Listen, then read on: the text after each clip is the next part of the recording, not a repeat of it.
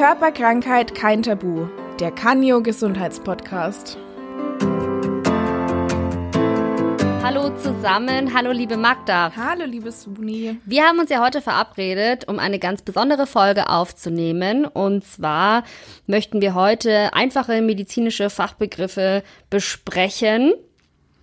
Genau, ähm, es geht darum, dass man oftmals vielleicht gar nicht so wirklich den Hintergrund von dem medizinischen Fachbegriff weiß.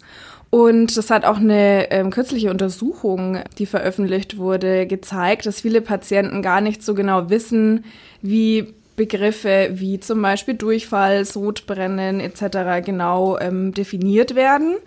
Diese Untersuchung wurde am Klinikum in Bogenhausen in München mit 200 Patienten durchgeführt und ja, es kam raus, dass Ärzte die Kenntnisse der Patienten oft besser einschätzen, als die eigentlich sind. Deswegen möchten wir in dieser Folge ein paar wichtige Fachbegriffe erklären, ganz kurz und knapp und garantiert leicht verständlich. Keine Angst, es sind keine komplizierten Begriffe. Wir haben einfach häufig benutzte Bezeichnungen rausgepickt und hoffen, dass wir dir damit weiterhelfen können. Ich würde sagen, äh, lass uns einfach loslegen. Starten wir, ja. Bei wie viel Grad Körpertemperatur spricht man eigentlich von Fieber? Gute Frage. Also generell ist Fieber ja grundsätzlich die Erhöhung der Körpertemperatur, aber es kommt tatsächlich bei der Temperatur immer darauf an, wo man misst. Wenn man sublingual bedeutet, also im Mund unter der Zunge misst, dann gilt eine Temperatur über 37,8 Grad Celsius als Fieber. Wenn man aber rektal misst, also im After, dann gilt es erst ab 38,2 Grad Celsius. Wenn man sich weiter runter befindet, also der Wert darunter, dann spricht man von erhöhter Temperatur, aber noch nicht von Fieber. Was ist meine normale Körpertemperatur? Auch eine gute Frage. Die ist nämlich unter der Zunge gemessen, circa bis 37 Grad Celsius und rektal bis etwa 37,4 Grad Celsius. Der Wert schwankt aber bei einem gesunden Menschen im Tagesverlauf. Übrigens raten Ärzte davon ab, die Temperatur unter der Achsel zu messen. Das ist, denke ich, auch eine gängigere Methode. Vielleicht macht man das ja auch öfter mal falsch. Ähm, ja, weil man das halt auch ständig in irgendwelchen Cartoons und so sieht, genau. dass dann halt irgendwie auch unterm Arm gemessen wird. Genau, aber wie irreführend. Total irreführend, aber da sind die Werte sehr ungenau tatsächlich. Also nicht unter der Achsel messen. Lieber sublingual, hast du gesagt. Sublingual. Schon wieder was Neues gelernt. Also unter der Zunge. Unter der Zunge, im Mund, unter der Zunge oder rektal. So, der nächste Begriff, Bluthochdruck, hat, denke ich, jeder schon mal gehört und ähm, jeder hat auch schon mal beim Arzt den Blutdruck gemessen bekommen. Meistens ist es jetzt so, wenn die äh, Arzthelferin irgendwelche oder Begriffe, der Arzthelfer, oder der Arzthelfer, wobei ich noch nie in meinem Leben einen Arzthelfer gesehen habe, nur mal so nebenbei. Doch ich schon. Das ist ein absoluter Frauenberuf. Mhm. Ja, aber auch der oder die oder die misst den Blutdruck und murmelt irgendwelche Zahlen vor sich hin, wo man sich immer fragt, ja, was bedeutet das denn jetzt eigentlich? Wie setzt sich denn der Blutdruckwert zusammen, Suni? Es wird zunächst etwas komplizierter, Magda. Ich hole gerne noch ein bisschen aus. Ja, gerne. der Blutdruckwert setzt sich auf zwei Zahlen zusammen. Das hat man wahrscheinlich schon gehört, wenn der Arzthelfer oder die Arzthelferin etwas wie 120 zu 80 sagt. Der erste Wert er nennt sich systolischer Wert, wird dann gemessen, wenn sich der Herzmuskel zusammenzieht und das Blut in die Arterien drückt. Das ist die Anspannungsphase des Herzens und der Blutdruck ist hier am höchsten. Der zweite Wert, der sogenannte diastolische Wert, ist deutlich niedriger, denn er wird während der Herzentspannung gemessen. Die Einheit bei der Messung lautet übrigens Millimeter Quecksilbersäule, Vorsicht, nicht Säure, abgekürzt MMHG. Okay, da kann ich jetzt nur sagen, wieder was gelernt, wusste ich auch nicht, dass das MMHG Quecksilbersäule heißt. Soweit, so gut. Also noch einmal, der Normalwert ist ja 120 zu 80, also 120 mmHg systolisch und 80 mmHg diastolisch, wobei ein Blutdruck bis 139 zu 89 auch noch als normal gilt. Also wenn sich jemand aufregt und sprichwörtlich auf 180 ist, wissen wir jetzt, wovon die Rede ist. Genau, also ich denke, wenn man da jetzt von Leistungssport oder Sport generelle Anstrengung ausgeht, das ja oder halt Choleriker ja, oder auch das. Okay, also jetzt wissen wir über die Normalwerte Bescheid, aber ab wann spricht man denn vom Bluthochdruck? Wenn du über einen längeren Zeitraum einen Wert von 140 zu 90 oder höher misst. Dann spricht man von Bluthochdruck. Oder im Fach äh, wie man so schön sagt, Hypertonie. Längerer Zeitraum bedeutet übrigens, dass äh, mindestens drei Messungen gemacht werden an zwei verschiedenen Tagen. Jetzt gibt es ja neben Bluthochdruck auch den niedrigen Blutdruck. Ab wann sprechen wir denn von niedrigem Blutdruck? Bei welchen Werten? Niedriger Blutdruck, die sogenannte Hypotonie, davon ist dann die Rede bei Werten von unter 105 zu 60 mmHg. In beiden Fällen sollte auf jeden Fall ein Arzt aufgesucht werden. Kann nie schaden, sich da mal durchchecken zu lassen. Ähm, zu dem Thema haben wir auch einen passenden Ratgeber, den wir dir auch verlinkt haben. Ein weiterer Begriff, der sehr wahrscheinlich sehr häufig falsch verwendet wird. Sehr wahrscheinlich. Sehr wahrscheinlich, was wir alle sehr gut kennen im Laufe unseres Lebens. Äh, nicht nur bei Reisen nach Südostasien ist Durchfall oder Diarrhoe. Was genau kann man denn sich darunter vorstellen? Genau, also der Fachbegriff Diarrhoe wird sehr, sehr oft falsch definiert tatsächlich. Im medizinischen Sinn bedeutet Durchfall nämlich, wenn drei oder mehr ungeformte Stuhlgänge innerhalb von 24 Stunden stattfinden. Das bedeutet wiederum, dass sie breiig oder dünnflüssig sein müssen. Der Wassergehalt beträgt dann mindestens 75 Prozent. Außerdem sollte das Stuhlgewicht bei über 250 Gramm liegen. Das lässt sich natürlich recht schwer einschätzen. Ja, wie sollte man das Wie auch sollte machen? man das auch ähm, wiegen? Ähm, aber das ist ah, die ich habe eine Definition. tolle Idee. Wahrscheinlich wird es in der Zukunft, dafür müsste ich mir jetzt wirklich irgendwas aufschreiben. Mhm. Vielleicht wird es dann auch den intelligenten Smart äh, Toilettenstuhl, Smart Toilet. das Smart Toilet geben und das kann bei jedem Stuhlgang messen, was Ob für es eine Stuhlgang ist. ob Überhaupt. Es, ob, und dann kannst du nämlich auch sehen, äh, Menge 250 Gramm drunter drüber. Auch Ne? den Wassergehalt haben wir Genau. jetzt gelernt, ähm, 75 Prozent. Ja. Tolle Idee. Also, hier gilt, nur wenn du mal nach dem Essen einen flüssigen Stuhlgang hattest, handelt es sich noch nicht um Durchfall. Okay, wir machen direkt weiter. Ähm, es bleibt bei Alarm im Darm. Alarm im Darm äh, Part 2, das genaue Gegenteil von Durchfall Schrägstrich ähm, Diarrhoe ist Verstopfung und dafür gibt es auch einen Fachbegriff, der heißt nämlich, Vorsicht, Obstipation. Viele Menschen verwenden das Wort Verstopfung genauso voreilig. Obstipation bedeutet, wenn der Patient weniger als drei Stuhlgänge pro Woche verzeichnet. Weniger als drei Stuhlgänge pro Woche. Das ist sehr Das wenig. ist echt wenig. Dann stimmt wirklich was nicht. Der Stuhl ist hart und klumpig und lässt sich im Fall einer Verstopfung nur durch starkes Pressen nach außen befördern. Was auch nicht gesund ist, nee, da sollte man wirklich schnell seinen Arzt aufsuchen das glaube ich auch. und seine Ernährung umstellen. Und sonst wie gucken, woran das liegt. Übrigens, starkes Pressen befördert auch das ähm, Hämorrhoidalleiden. Das haben wir in der worüber ich übrigens Folge. eine Sendung gemacht habe. In der ersten Folge gelernt. Kann man auch sehr, also wenn man da noch mehr wissen will, äh, Hämorrhoidalleiden, kann man sich gerne nochmal die andere Folge anhören. Ja, sehr informativ. Genau, äh, das machen wir. Das ist unser Job, Magda und Suni informieren. Wir Aber wir bleiben beim Darm. Alarm im Darm, Alarm im Part Darm. 3. Richtig. Die Darmspiegelung. Was ist eigentlich eine Darmspiegelung? Ja, was ist eine Darmspiegelung, Suni? Die Koloskopie.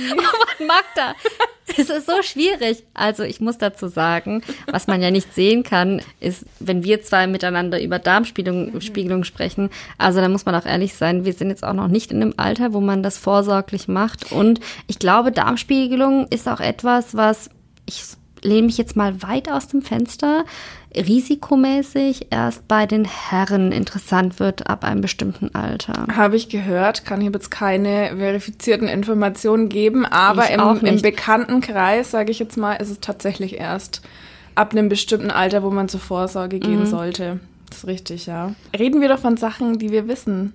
Und ja, also gerne. ähm, also in der Theorie, was ich weiß und sagen kann, ist die Koloskopie, so heißt es fachlich, ähm, ist eine Untersuchung des Dickdarms von innen. Wie kann man sich das jetzt nun vorstellen?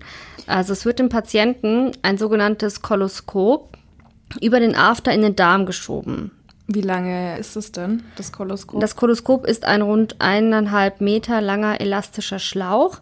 Der ist aber sehr, sehr dünn, ja.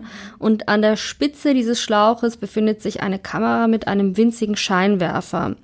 Und äh, der Arzt kann damit Bilder vom Inneren des Darms machen, und auf diese Weise Veränderungen an der Darmschleimhaut entdecken, die bei einer anderen Untersuchungsform nicht möglich ist. Und es ist super wichtig, dass man das macht und es ist auch nicht schmerzhaft. Ärzte sind daran geübt und können schlimme Erkrankungen wie zum Beispiel Darmkrebs rechtzeitig entdecken und auch behandeln. Super wichtige Vorsorgeuntersuchung. Genau. Der Patient bekommt vorher ein Beruhigungs- oder Betäubungsmittel verabreicht und es dauert auch gar nicht lange. Nach circa 20 bis 30 Minuten ist in der Regel alles vorbei. Ich habe tatsächlich auch eine Doku mal darüber gesehen, ähm, wie so eine Untersuchung gemacht wird. Und Patienten, die das haben machen lassen, haben im Nachhinein die Chance gehabt, auch mitzuteilen, wie sie sich gerade fühlen. Also direkt mhm. nach diesen 20, 30 Minuten, als alles vorbei war. Und das war eigentlich sehr schön gemacht und sie haben alle gesagt, ja, nee, es geht ihnen eigentlich ganz gut, aber sie müssen halt vermehrt pupsen. Okay, ja, wenn es weiter nichts ist. Hm, weiter nichts, ne? Mhm. Also kein, kein Grund äh, zur kein Grund zur Sorge, ne? Richtig, und 30 Minuten, also das ist ja eigentlich 30 Minuten, um ein bisschen was anzuschauen, ist echt Loop nicht die passiert. Welt. Hm? Das stimmt. So, wir gehen mal ein bisschen weg vom Darm und kommen ein Stück weiter hoch. Und zwar, äh, der nächste Begriff ist Sodbrennen. Magda, ich muss was Witziges erzählen. Ja. Darf ich mal? Jetzt fällt es mir nämlich ja. ein. Also Sodbrennen übrigens hatte ich wirklich noch nie in meinem ich auch nicht, noch nie. Ähm, ich weiß, das ist aber wichtig, dass man weiß, worum es da geht. Das, mhm. Also meine Oma sagt zum Beispiel auch immer häufig, sie hätte Sodbrennen und ich kann das immer nicht so nachvollziehen, was sie damit ich, meint. Ich weiß nicht, was es ist. Mhm. Ich weiß nicht, wie sich das anfühlt, mhm. wenn jemand zu mir sagt, er hat Sodbrennen. Ich kann es nicht nachempfinden. Ich kann es auch nicht verorten. Das ist so schlimm. Also Überhaupt also konnte ich nicht vor dieser heutigen Sendung. Wir haben mhm. uns ja jetzt ein bisschen schlau gemacht. Ja. Aber kurze Anekdote aus äh, meinem Leben. Ähm, als wir noch äh, jung waren, also im Schulalter, also im späteren Schulalter, wo man schon Bier trinken kann natürlich, ähm, war ich mit einer Freundin weg und die hatte vermehrt Sodbrennen, immer wenn sie das zweite Bier getrunken hat. Also da waren wir, keine Ahnung, 17 oder so. Ja, und dann hat sie irgendwann gesagt, also die Mama war auch Ärztin, sie soll immer noch ein bisschen Milch mitnehmen und immer wenn sie angefangen hat, Sodbrennen zu bekommen, hat sie dann ein Glas Milch getrunken. Zwischen Oder dem Bier? Tetrapack Milch, ja. Oh. Und sie meinte tatsächlich, jetzt geht's ihr, es ginge ihr besser. Mhm. Ob das jetzt wirklich stimmt oder nicht, kann ich nicht sagen, aber damit verbinde ich auch Sodbrennen mit diesem Erlebnis, nee, Bier und Milch. Milch, Bier. Hm. Hm. Ja gut, mir wäre dann wahrscheinlich schlecht und ja. dann, aber wahrscheinlich, ich weiß nicht, ob das besser ist als Sodbrennen. Naja. Schauen wir mal, was Sodbrennen tatsächlich ist, wie sich das anfühlt. Ja. Was wir leider nicht können, aber schauen wir mal. Leider, aber ist. ich finde, man kann auch mal ehrlich sein, wenn man selber wirklich gar keine Berührungspunkte hat mit bestimmten Erkrankungen. Total. Da kann man auch mal ehrlich sein. Ja. Ich meine, wir sind jetzt auch keine super, super Experten, aber ich meine, auch jeder Arzt hat noch nicht jedes Krankheitsbild durchlebt. Und der kennt sich ja auch aus. Und der kennt sich ja auch aus. So. Also, was ist Sodbrennen? Ganz allgemein äh, handelt es sich dabei um einen brennenden Schmerz der vom Bauchraum hinter dem Brustbein entlang hinauf in den Hals aufsteigt. Hört sich jetzt erstmal echt nicht so toll an, ne? Mhm. Also es, ja. Okay. Von was wird Sodbrennen ausgelöst? Also, wenn der saure Mageninhalt den Schließmuskel am Mageneingang passiert und so die Speiseröhre reizt, dann spricht man von Sodbrennen. Meist tritt Sodbrennen nach dem Essen, beim Bücken, im Liegen oder bei körperlicher Belastung auf. Aber es ist auch eine häufige Beschwerde in der fortgeschrittenen Schwangerschaft, wenn die Gebärmutter Mutter größer wird und auf den Magen drückt. Reflux. Man spricht ähm, tatsächlich medizinisch von Reflux, wenn der Magensaft bis in die Speiseröhre zurückfließt. Aber die Refluxkrankheit ist nochmal ein spezieller Fall. Wenn du dich dazu informieren möchtest, also nicht nur du, Magda, sondern auch mhm. unsere Zuhörer, dann schau gerne auf unserem Ratgeber sodbrennen.de vorbei. Wir verlinken dir die Seite auch nochmal in den Show Notes. Unser nächster Begriff wäre dann Inkontinenz. Ja, Inkontinenz. Mhm. Hatte ich so auch noch nicht. ah, das ist so unfair.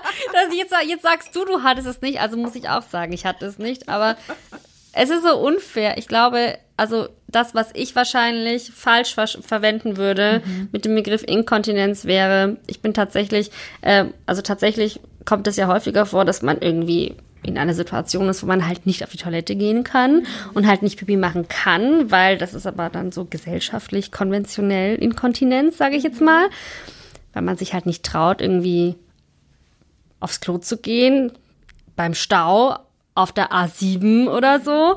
Was macht man dann? Ja, dann verkneift man es sich halt, so gut es geht. Ist das schon Inkontinenz, Magda? Nein, das ist noch keine Inkontinenz. Also, ich äh, erkläre mal kurz, mhm. was es mit dem Begriff Inkontinenz auf sich hat. Also, unter Inkontinenz versteht man die fehlende oder mangelnde Fähigkeit des Körpers, Hahn oder Stuhl zu halten und kontrolliert abzugeben. Wusstest du, dass man da Stuhl auch mit darunter versteht? Das wusste ich zum Beispiel nicht. Nee, das ist mir auch neu, aber ich finde es sehr, sehr interessant. Magda, Inkontinenz. Nicht nur Pipi, sondern auch Number Two. Ja, war mir völlig neu tatsächlich. Neu. Also es ist die mangelnde Fähigkeit des Körpers, Hahn oder Stuhl zu halten mhm. und kontrolliert abzugeben. Es wird auch oftmals mit Harninkontinenz mit einer schwachen Blase oder Blasenschwäche umschrieben. Weiterer Irrglaube ist übrigens, dass Inkontinenz nur ältere Menschen betrifft. Die kann nämlich auch beispielsweise nach der Geburt auftreten. Und Inkontinenz ist in der Regel keine Erkrankung, sondern nur ein Symptom zum Beispiel einer Krankheit der Harnorgane oder des Gehirns oder der Nerven. Wahnsinn, ich finde es echt interessant. Mhm. Aber ich glaube, ich hatte trotzdem keine Inkontinenz. Ich kann mich auch Gut, dass ich jetzt weiß, was tatsächlich äh, Inkontinenz bedeutet. Hast du ein Kind? Ich spreche von meiner Geburt. So. Schenkelklopfer. Ähm, Nee, gut zu wissen, was jetzt tatsächlich Inkontinenz bedeutet, sollte ich mal darüber sprechen, über mich, über andere und so weiter. Einfach ja, da. Also, Harn- und Stuhlinkontinenz. Harn- und Stuhlinkontinenz, mhm. okay. Ja. Das macht natürlich Sinn. Total. Nee, also wenn man dann mal im Kino sitzt und sich nicht raustraut, nach drei Stunden aufs Klo zu gehen, dann spricht man nicht von Inkontinenz. Richtig. Okay. Sondern einfach nur, dass die Klos vielleicht eklig sind oder so. Oder man sich nicht traut, Oder man sich nicht traut. Hm. Mhm. Okay. Okay. Magda, ja. ich möchte dir etwas erklären. Erklär. Also, weißt du, was eine Kolik ist? Also, wenn es um Koliken geht, denke ich immer an Pferde. Ich weiß nicht warum. Warum? Ich habe früher Bibi und Tina gehört und da ah. ging es immer darum, dass die Pferde Koliken haben und ja. ich dachte, das hat was mit Pferden zu tun. Das ist ja süß. Ja, ja aber nicht nur mit Pferden. Mhm. Ähm, ich äh, ich erkläre dir mal, was Koliken sind. Ja. Und dann erzähle ich dir auch was dazu. Okay. also, Koliken sind heftige, krampfartig auftretende Bauchschmerzen. Eine Kolik macht sich wellenförmig bemerkbar, also nimmt an Stärke zu und dann wieder ab. Die Schmerzen können unterschiedliche Ursachen haben und von verschiedenen Organen ausgehen, wie zum Beispiel Magen, Gallenblase, Nieren, Leber oder Darm. Das wusste ich auch nicht. Ich dachte, das ist immer Magen. Und jetzt sage ich dir mal etwas. Ja. Ich habe tatsächlich gelesen, kennst du eigentlich Julia Child? Nee. Diese, also diese Frau ist eine tatsächlich berühmte Bekannte in der Food-Szene zumindest. Mhm. Köchin, aber ursprünglich war sie Diplomatengattin. Also da, die hat irgendwann in den 60er Jahren oder 50er, ich weiß es nicht genau, in Frankreich gelebt, eine US-Amerikanerin mit ihrem Mann und dort das Kochen gelernt an so französischen Kochschulen. Mhm. Und es gab irgendwann mal auch so einen Hollywood-Film über die mit wer auch sonst Meryl Streep, ja, ja die klar. spielt ja immer alle wichtigen historischen ja. Persönlichkeiten und die hat ein ganz berühmtes Kochbuch geschrieben, mhm. Mastering the Art of French Cuisine oder so. Okay. Also unter Food People ist das wirklich ein Begriff. Okay. Und eine Geschichte dazu ist, sie hat ja zu Hause viel gekocht und ist bekannt dafür, dass sie immer gesagt hat, nee, äh, ordentlich Butter rein beim Kochen, damit es auch schmeckt, weil Butter ist ja ein Fett und so Geschmack, äh, also Fett recht. ist ein mhm. Geschmackträger und Butter ja sowieso, ja. ne? Und die hat es wohl so übertrieben bei der Vorbereitung ihres Buches mhm. Mastering the Art of French Cuisine, dass sie ja zu Hause alle Rezepte und das sind irgendwie hunderte vorgekocht hat und ausprobiert und ausprobiert hat. Und sie hat es ganz, ganz genau gemacht. Und ihr Mann und zwei Freunde mussten das alles immer Probe essen. Also eigentlich so ein Traumjob für Menschen, die halt gerne essen. Ich würde es auch gerne machen. Total. So.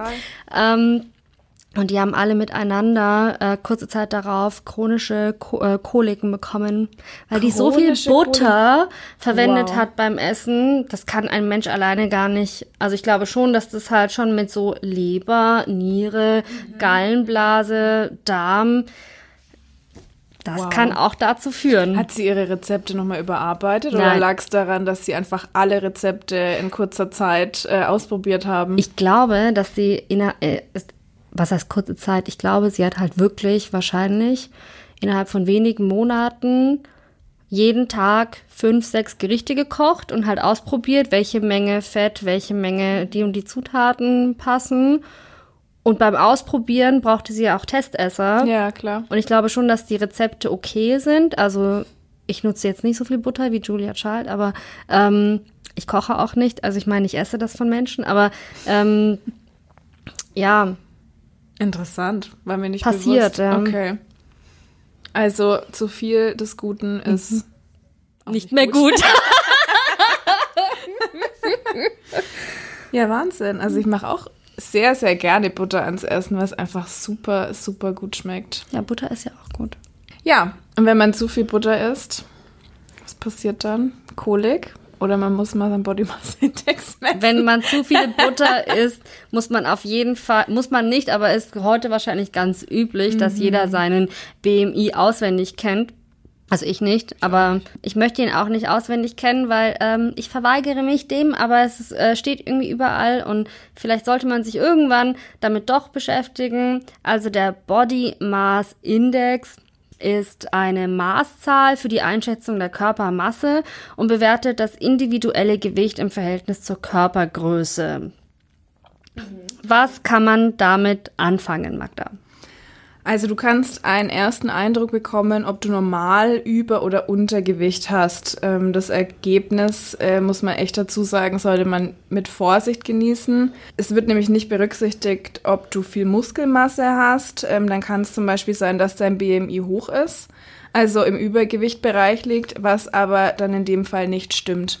Also es ist wirklich nur ein Verhältnis von Gewicht zur Körpergröße. Das ist wichtig zu wissen. Ich glaube, der Body Mass Index ist so eine der Sachen, die am häufigsten von Menschen gegoogelt werden, egal in welcher Altersgruppe.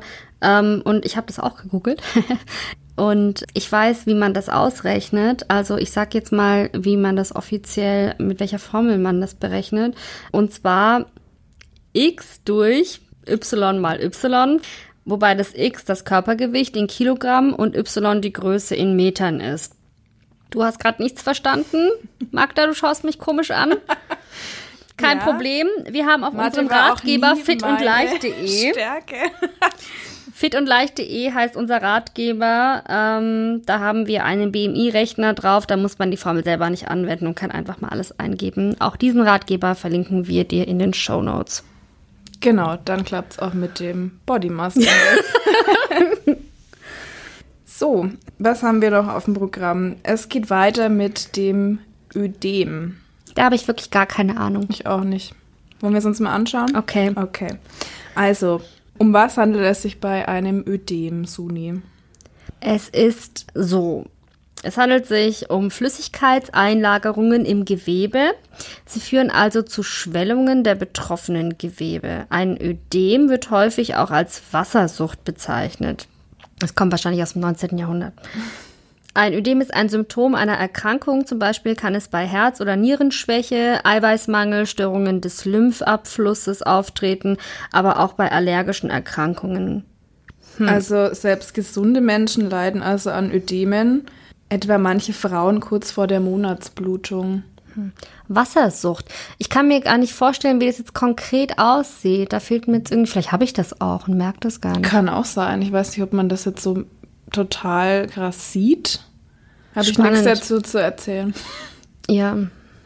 Okay. Wollen wir mit Leberzirrhose weitermachen? ja, das ist ein großes, wichtiges, spannendes Thema tatsächlich. Auf jeden Fall. Ich glaube auch, dass viele Menschen nicht wissen, was genau eine Leberzirrhose ist und wen das vor allem betrifft. Und ich glaube, dass es da auch sicherlich einige Vorurteile gibt, die auch so nicht stimmen. Aber wir haben uns da schon ein bisschen schlau gemacht und können ein bisschen differenzieren. Genau. Für was ist denn die Leber eigentlich gut? Magst du das vielleicht mal erklären? Also zunächst einmal ist es so, die Leber ist eines unserer wichtigsten Organe in meinen Augen.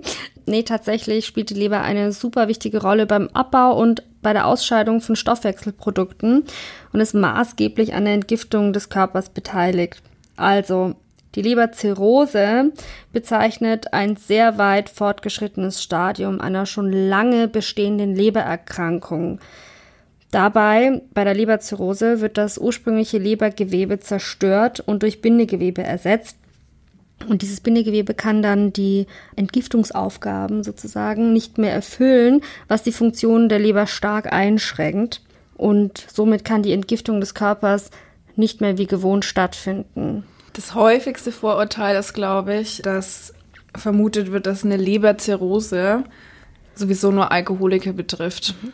Ich denke, das assoziiert man ähm, am Anfang immer so mit Leberzirrhose und Alkoholismus. Aber, also es stimmt zwar, dass diese Gruppe stark von Leberzirrhose betroffen ist, aber eben nicht nur. Auch Virushepatitis Typ B oder C, Stoffwechselerkrankungen und Nebenwirkungen von Medikamenten gelten auch als Ursache von Leberzirrhose. Ich denke, das ist ganz wichtig zu wissen. Wir haben auch ein sehr, sehr interessantes Interview dazu mit einem Facharzt zum Thema Leberzirrhose. Und zwar äh, findet ihr das auf unserem Magen-Darm-Ratgeber. Da könnt ihr mal reinschauen. Ja, danke Magda äh, für den äh, Hinweis mit dem Magen-Darm-Ratgeber. Genau. Da also kriegt man noch mehr Infos über Leberzirrhose. Mhm. Letztes Thema, Thema Reizdarm. Und Reizdarm gehört, wusstest du das, zu den häufigsten Darmleiden? Mm, nee, tatsächlich wusste ich das nicht. Magst du vielleicht mal erklären, was Reizdarm bedeutet? Natürlich. Wo ich doch gerade gesagt habe, ich weiß es nicht. Aber wir haben uns ja ein bisschen vorbereitet. Wenn ein Patient an einem Reizdarmsyndrom, so heißt es korrekt, leidet, passiert der Nahrungsbrei den Magen-Darm-Trakt entweder zu schnell oder zu langsam. Das heißt, die Funktion des Darms ist beeinträchtigt. Typische Symptome dafür sind Bauchschmerzen, Durchfall, Völlegefühl, Blähungen oder Verstopfung. Wann treten die Beschwerden häufig dann auf? In welchem Lebensjahr? Also man sagt zwischen 20, also zwischen dem 20. und dem 30. Lebensjahr. Man sollte bei starken Beschwerden auf jeden Fall zum Arzt. Wir haben dir einen umfangreichen Artikel zum Thema Reizdarm verlinkt. Dort kannst du alles in Ruhe nachlesen. Ja, puh. Puh. Raucht dir jetzt auch der Kopf? Also ich fand, es war doch jetzt echt mal interessant, dass wir uns auch mal zusammengesetzt haben. Total. Und mal ein paar Sachen durchgegangen sind. Ich glaube schon, dass der eine oder andere etwas findet, von dem er doch ein bisschen was gelernt hat. Ich glaube, mein Highlight heute war tatsächlich, lass mich nochmal gucken, welche Begriffe wir alles erklärt haben. Es war dabei Reiz. Vieles Magen-Darm. Mhm, sehr viel Magen-Darm. Reizdarm. Kolik, mhm. Inkontinenz, Sodbrennen, also mein, mein, Darmspiegelung, ähm, Verstopfung, Diarrhoe, Inkontinenz. Ja, konnte ich wirklich was lernen, wusste mhm. ich nämlich nicht. Ja, ja, ich, ich schaue gerade mal, was mein Highlight war. Äh. Also während Suni noch kurz äh, schaut, ähm, das war übrigens eine kleine Auswahl der Wörter von der Studie, die wir eingangs erwähnt hatten. Und, ich glaube ähm, tatsächlich, mein Highlight war, entschuldige, dass ich unterbreche. Ja, gerne. Doch, Durchfall. Durchfall. Weil das ist, glaube ich, das Wort, das am häufigsten verwendet wird, also das häufigste Krankheitsbild mhm, mhm, in Gesprächen und wo auch jeder, der das mal hat, gleich denkt, oh, wie schlimm. Dabei ist es gar nicht so schlimm, wenn man einmal irgendwie flüssigen Stuhl hat. Ja. Aber Durchfall, was das Krankheitsbild wirklich bedeutet, das habe ich, glaube ich, heute richtig dazu gelernt. Aber entschuldige, ich hatte dich unterbrochen. Du warst gerade dabei zu erklären, dass das nur eine kleine Auswahl an Begriffen war, die wir gerade vorgestellt ja, haben. Ja, tatsächlich. Wie viele haben wir denn noch so in petto? Einige, aber die genaue Zahl kann ich dir natürlich jetzt gerade nicht nennen. Aber wenn euch die Folge gefallen hat und ihr gerne noch weitere kurze und verständliche Erklärungen haben möchtet zu irgendwelchen anderen Begriffen, medizinisch natürlich, dann ähm, schreibt uns gerne und ähm, wir hoffen, dass ihr genauso wie wir ein bisschen was gelernt habt heute. Also wir haben auf jeden Fall was dazugelernt. Wie gesagt, wenn euch was an, einfällt, dann nehmen wir nochmal eine Folge auf. Ähm, ich fand es sehr spaßig. Ich glaube, ja, das war jetzt wirklich, das war für mich schon so ein kleiner Spaß Ja, also ich fand es sehr schön, Magda. Vielen Fand Dank. Vielen, Lass uns gerne Dank. bald wieder verabreden. Gerne und äh, nochmal die Studie durchstöbern, ob wir noch weitere Begriffe finden. Diese werden uns nicht ausgehen. Das glaube ich auch nicht. Tschüss und bis zum nächsten Mal. Bis dahin.